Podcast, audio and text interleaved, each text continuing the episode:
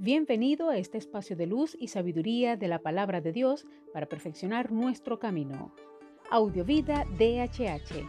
Vívela hoy. Les habla la pastora de jóvenes Vanessa Hategui de tu casa DHH. Dame una palabra de ti.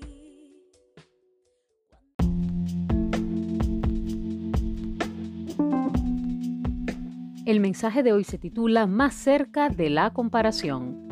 Gálatas 6.3 dice, si alguno se figura hacer algo, cuando en realidad no es nada, se engaña a sí mismo. La verdad os hará libres, afirmó Jesús, pero dejémonos de historias, la verdad puede ser dolorosa, abrumadora, excesiva para ser aceptada.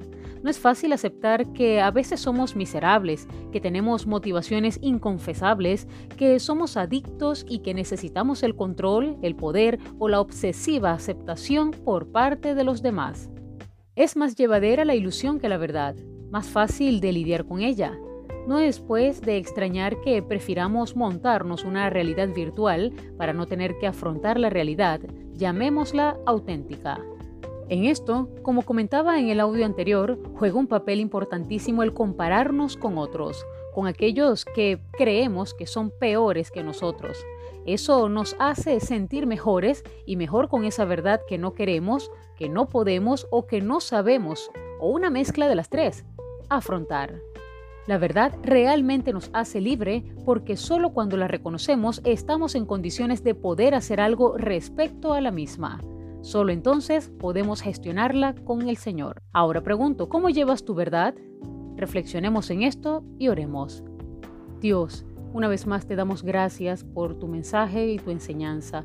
Ayúdanos a ser conscientes de la esencia que has puesto en cada uno de nosotros y que no haya necesidad en ningún momento de compararnos para tratar de identificar si somos más buenos o peores que otros. Señor, tú nos has hecho tus hijos a tu imagen y semejanza. Eso debería bastarnos. Amén.